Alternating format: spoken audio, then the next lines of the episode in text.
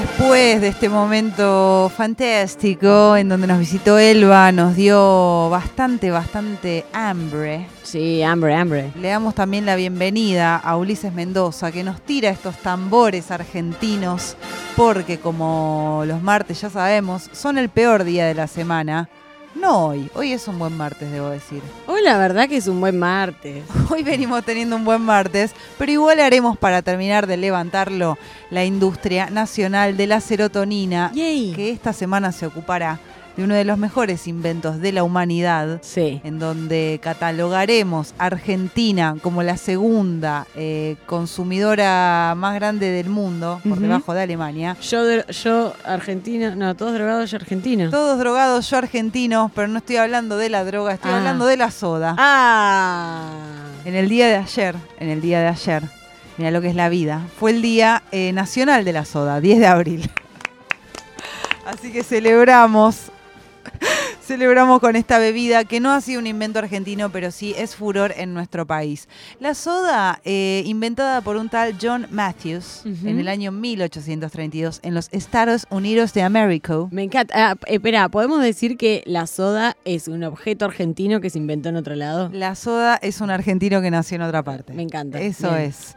Eh, primero se inventa la soda, que era eh, agua con gas, obviamente, para eh, las indigestiones, para curar los dolores de panza, para curar las molestias estomacales. Pero sirve. ¿Han tomado soda eh, cuando estaban ahí medio mal de la panza? Para la resaca, por ejemplo. Ahora tendremos, mira, un, un uso de buenas costumbres de la soda. Bueno, a veces cuando estás como enfermo te dicen que tomes... eh, Sprite. Claro, La Sprite eh, sin gas. No, no sé cuál es el criterio para... No, me parece que es marketing. Claro, Sí, está bien. y a mí bueno. me lo daban de pequeña también, porque ya de grande nadie me viene a sacar el gas de la Sprite con la cucharita. No, no, dame un sertal. Ayúdame, no loco. jodas, no jodas. Jodan, tráeme cuatro buscapines. El sifón, primero se inventa la soda y luego se inventa el sifón porque dijeron, che, esto a la gente le gusta, no solo de remedio, lo están tomando en el Claro. asado, hay que colocarlo en un recipiente en el que el gas no se escape. Qué rico. Mencionabas a tu nuevo amigo Maslatón recién cuando decías todos drogados, yo argentino. Maslatón es un gran fanático de la soda y defiende una soda de una marca particular que no recuerdo cuál es. Si alguien en el chat me la puede. No, no, es eh, algo en M. Que tiene razón, tiene razón en un punto, que quedan muy pocas marcas de soda que te venden la botellita en vidrio.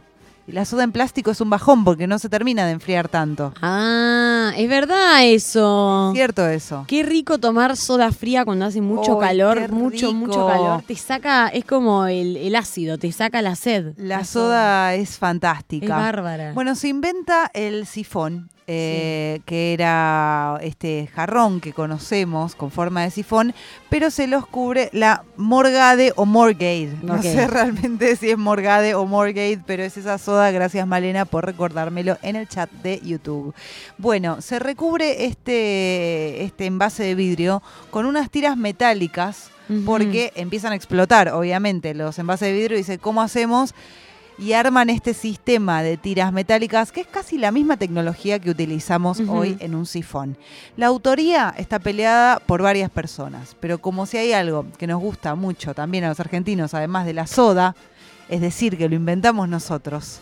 Y sí, carajo, mierda. decimos, decimos que en 1965 un señor llamado Drago va y dice, esta es la manera de envasar sodas, pelotudos. Váyanse todos a la mierda. Y ahí empieza a comercializar lo que conocemos como los sifones eh, a lo largo y a lo ancho del país. La novedad de Drago es que también hacía sifones eh, recargables. Probablemente muchas de las personas que estén escuchando esto tengan abuelos o personas cercanas que todavía conserven. Yo tengo una amiga de nuestra edad, mi amiga Caro, que quizás esté escuchando esto, que tiene su sifón Drago y lo va a recargar. Pesa No, fan- 800 kilos el sifón. La, encima Drago, no solo capo, argentino y un hombre preocupado por el medio ambiente. Tot- eh, pero desde el año de- de- del orto. Increíble. Cuando todavía ni se hablaba de estos Cuando no temas. había ni mundo.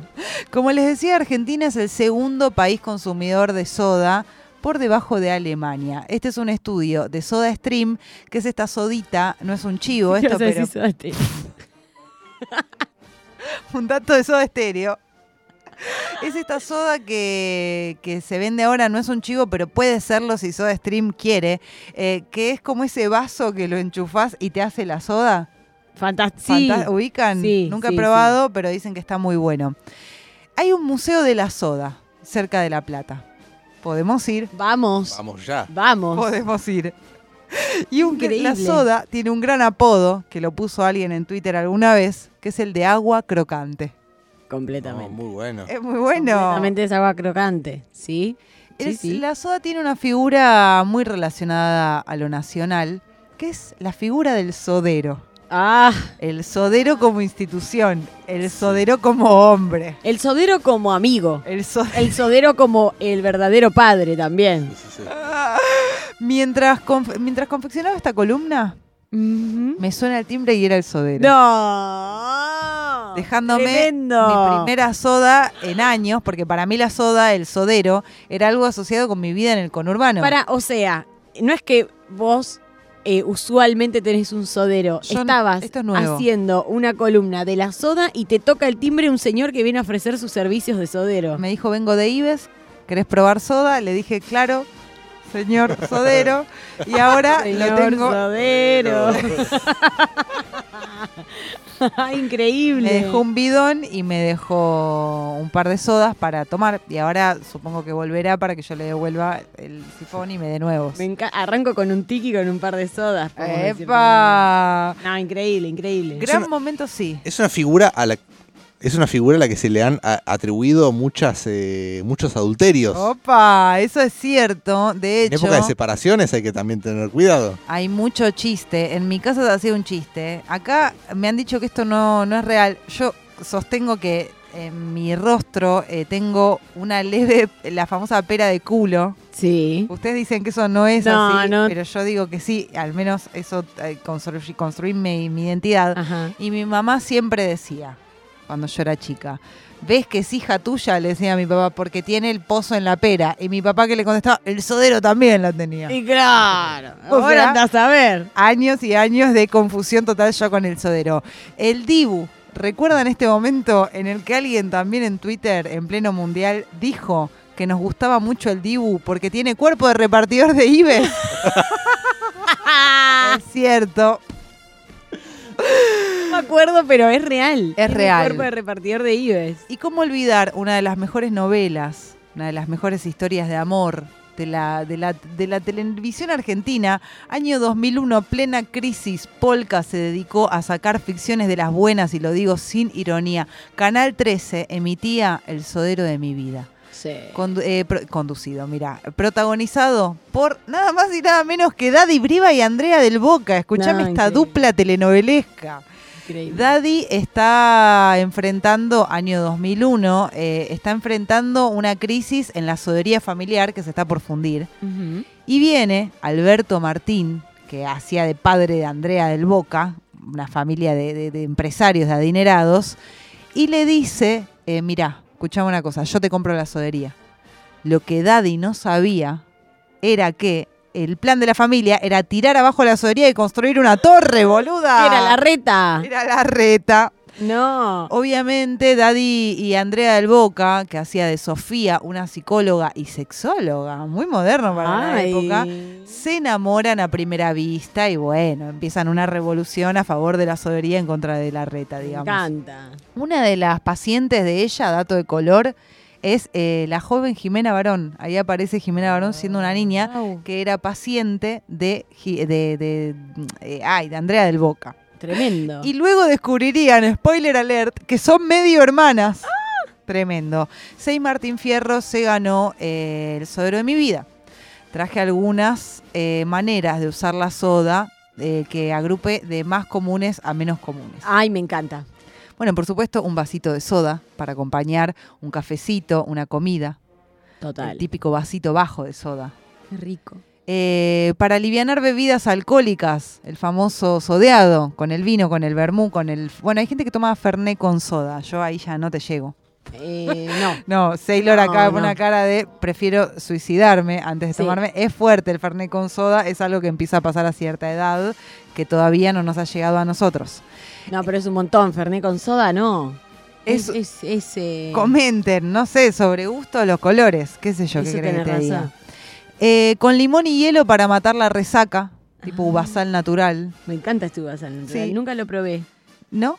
No, Bueno, no. nos podemos poner re en Me encanta. Y al día siguiente, ahora, eh, ahora que tenés sodero. Y. Sailor también tiene Sí. sodero. Esta semana le llegaron sus primeras sodas. Ay, bien- bienvenida al mundo de la soda. Vamos, a, te deseo vamos lo al día siguiente a tu casa o a la de Sailor a tomar soda. Acá tengo una, un consejito eh, que se lo podríamos haber preguntado también a Elba, que a mí me gusta mucho usar la soda para el tipo de preparaciones como por ejemplo sea un panqueque, un licuado, buena. cafecito frío instantáneo, todo lo que eh, un bizcochuelo, todo lo que amerita burbujas, igual le echas un chorro de soda, te, a- te, te hace el agujerito después. Y una cosa muy del carnaval y muy también, por lo menos lo he visto solo en familias eh, cercanas al peronismo, que es el sodazo. Sí, yo he hecho... Comiendo y tirarle un sodazo al otro. Eso es fascinante. Yo he hecho guerras íntegras de soda en las épocas de bonanza. Ay, ya. O sea, cuando se podía desperdiciar cuatro, soda. cinco, se compraba un cajón o dos en verano y se destinaban a, a tirarnos sodazos entre nosotros. lindo. Me dio sensación de calor y pelo pincho. Sí, exactamente. Como vamos a intentar hacer eh, a lo largo de la industria nacional. ¿Qué dice? No, hay un par de comentarios. Emilio dice, Ferné puro y con soda son como el tango, te esperan. bueno, me encanta. Eh, Eh. culito de vaso de Fernuli, mucho hielo y completás con soda. Dice, le bajá la espuma con insano. Bueno, al otro día ahí tenés que tomar Listo. soda con hielo. bueno. Pero por ahí eso está rico, ¿eh? Eso me interesa. Mira, Julio comparte chorrito de soda, la masa de la pizza. Claro. Ah, para que va. te quede el famoso mm, esponjo, la, la esponjosidad. La esponjosity. Bien. Tenemos poemas a la soda. No lo, lo hemos logrado con los bidets, el poema al bidet, eh, un éxito. No he recibido poemas al feriado, que fue la última industria nacional de la serotonina, pero con la soda llegaron unos cuantos. ¿Tenemos pianito? Ay, ay, ay, ay, ay. Como para leer unos poemillas a 10 minutos del cierre de este Qué programa. lindo, qué lindo. Martes. Y dice Javier del barrio de San Telmo. Ah, Agua crocante del vino delante. Una gema oculta para la gente más culta. Un bálsamo, un caos, un río, la prosa sencilla, la casa, la abuela, el tío. El último bastión de esta tierra nuestra, con un chorro de soda, ganamos cualquier empresa. No, me Ha dejado todo. Increíble ese poema. Tengo más poemas para la soda. Más poemas. Sí. Eh, suen- sueño de. Los estoy. A primera vista, esto no sé ni lo que voy a decir. Sueño de barrio, de patio. Buenos Aires nublado, cenando con vos. No, me Ya. encanta. En haiku casi. Este es un poema cortito, un haiku que dice: Si son pedos, que sean de soda.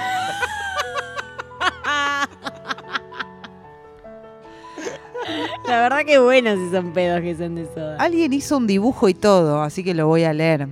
Oh, río burbujeante que brota de tu angosta confesión, debilitando mi vaso de puro vermú, a tus gritos ahogados temo, pues en mis noches más sedientas, Drago, yo te prefiero a la pasida, a la pasiva, pero desabrida agua. Me encanta, me encanta. La gente lo ha dejado todo. Tengo muchos poemas para la soda y voy a leer alguno que otro más. Por favor. Eh, a ver, soda que naciste del fruto del manantial, sos un burbujan- burbujeante manjar. Eh, soda bella, soda hermosa, me hace sentir cantidad de cosas. Soda, una oda, querrás decir. Qué buenísimo. Es Podemos seguir hermosísimo. mucho porque han llegado muchos poemas para la soda. Burbujitas colapsan mi boca, estrenduoso sabor me explota. Y este estudio vuelve a llamarse así en este acto el estudio Spinetta. Estudio. Esa, sí. Sí. Sí, sí, que, le, que le- le ganó Marolio, pero. Ay, me gustaría soda Marolio, ¿eh? Ay, eh, no hay soda Marolio. Es cierto, sí hay, sí tiene que, sí tiene que haber, ¿Alguien tiene que conoce haber. la soda Marolio? Voy a leer un último poema para la soda. Eh, a ver, uno así al azar. Acá dicen no apaguen fuego con soda, ojo. Ah, es un gran dato ese, porque se me hubiese recontra ocurrido apagar fuego con soda. Rey, ahí también eh, estaban contando en el chat, dice, mi vieja separaba a los perros alzados a, a los sodazos. Es verdad que la soda sirve mucho también para eso, ¿eh? ¡Es verdad! Recontra. Si estás en un asado y hay dos perros que se, ¿cómo se dice? Cuando se enganchan, Eh, uh, ¿Cómo? Se abotonan. se abotonan. se abotonan. Igual me encanta que esté la voz en eco, pianito y hablando de cómo se agotaron los perros. El perro abotonado. Se te abotonaron dos perros, tirale un chorrazo de soda. Re. Último poema a la soda. Burbujeante éxtasis que llaman soda. ¿Sos joda? Te divierte mi boca con tu chorro veloz.